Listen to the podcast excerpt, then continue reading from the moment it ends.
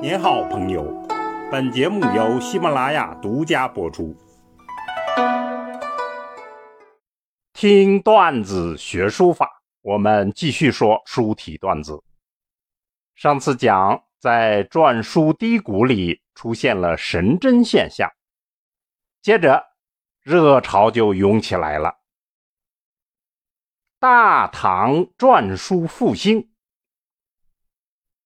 话说登峰造极的秦小篆演变为汉篆，我们说是畸变，是大方向的根本调整。而接着，由于楷、行、草这些新书体的大流行，使得篆书靠边站了，进入低谷，就出现了神针的怪异现象。再接着，大唐复兴的大潮涌起来了。会怎么样演变呢？唐篆引领潮流的大师是李阳冰，正确的读法应该是李阳宁。那么大家现在都念李阳冰，我们也念李阳冰。此时，楷书成了真正的热潮，最能体现大唐的文化特色。不过有意思的是呢。楷书大师们又都喜欢写篆书，欧阳询、颜真卿、柳公权都是篆书的高手。按一般书法的规律来看，他们必然是在篆书中间得意非浅。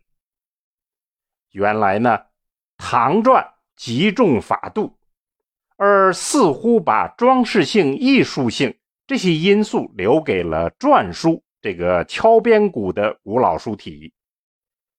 大唐的包容性，使得个体书法如大花园里的百花齐放，各美其美，互相补充，篆书的热潮便形成了。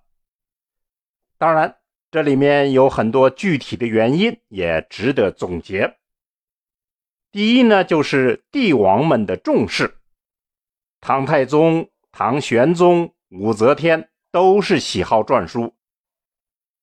第二，古文经学兴盛。古文经学呢，是用战国时期的六国文字写成的，这是篆书热的直接推手。第三，墓碑、墓志形成了潮流。大批书家对此热衷而且努力。虽然木质书法主体是楷书，不过呢，碑额的篆书似乎无可替代，已经成了惯例。更有很多特别的场合，完全是用篆书来书写。这种需求就形成了大量的专业的篆书队伍。李阳冰。徐灵问、元资这三位大师是杰出的代表人物，在三位之中，李阳冰是领头雁。他有什么非同寻常之处呢？他的篆书到底产生了怎样的变化呢？李阳冰生活在唐玄宗开元盛世，他是诗仙李白的族叔。李白有诗称赞他说：“吾家有继父，杰出胜代英。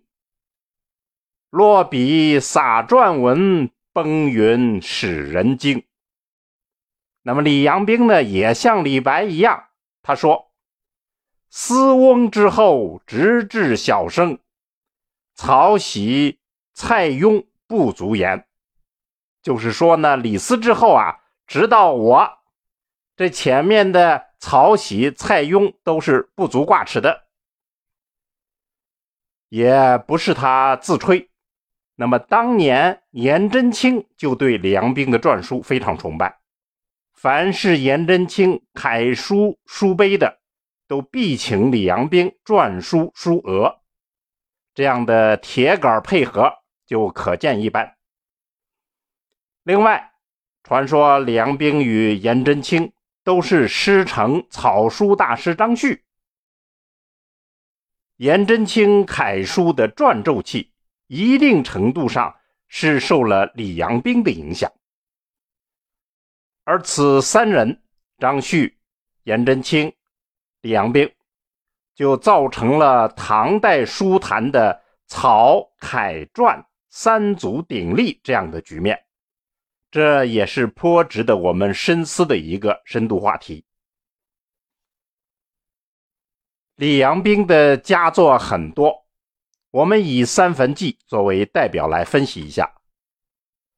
此作记的是立碑人迁葬他的三个哥哥的事情。原石早已遗失，宋代重刻，现在藏于西安碑林。笔法上，他传承了秦李斯的义山碑，以瘦劲取胜。结体纵势而修长，线条遒劲，用笔粗细圆匀，稳健自然，对称均衡，雍容婉曲。如果要简单理解李斯的义山碑到梁兵的三坟记这之间的传承与创新的关系，那就是说呢，前者称为玉金传。而后者进一步称为铁线篆。铁线篆呢，纤细如线，劲挺如铁。另外，前者重心在上，上紧下松；后者呢，则是疏密均匀，字势拉长，有峻丽飞动之感。唐篆的热潮中间，风格是多种多样。唯独李阳冰远法沉寂千年的秦小篆，追求极简的风格，将硬豪中锋的特性发挥到了极致，又在字画的末端微露些风恶，彰显了如龙如虎一般的尽力豪爽之气，将大篆皱纹的精神融入其中。当时他被称为“笔虎”，就是用笔如老虎一般。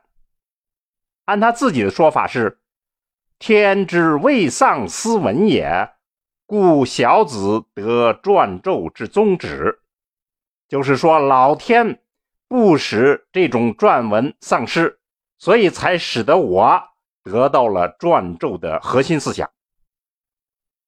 所以。称他为李斯之后第一人，这一点也不夸张。就书体演变的轨迹来看，汉篆的畸变，魏晋南北朝的神针，都是不遗余力的寻求新的篆书出路。而唐篆也是在热潮中间进行了五花八门的尝试，但只有李阳冰。回归秦小篆，在回归本源中间寻求创新，这样的举动呢，在别的书体的发展中间也有类似的现象，这颇能揭示一点书道的必然。请大家仔细体味李阳冰看似简单纤细的铁线篆，深深理解这其中包含的书法的核心精神。好，听段子学书法，我们下次再见。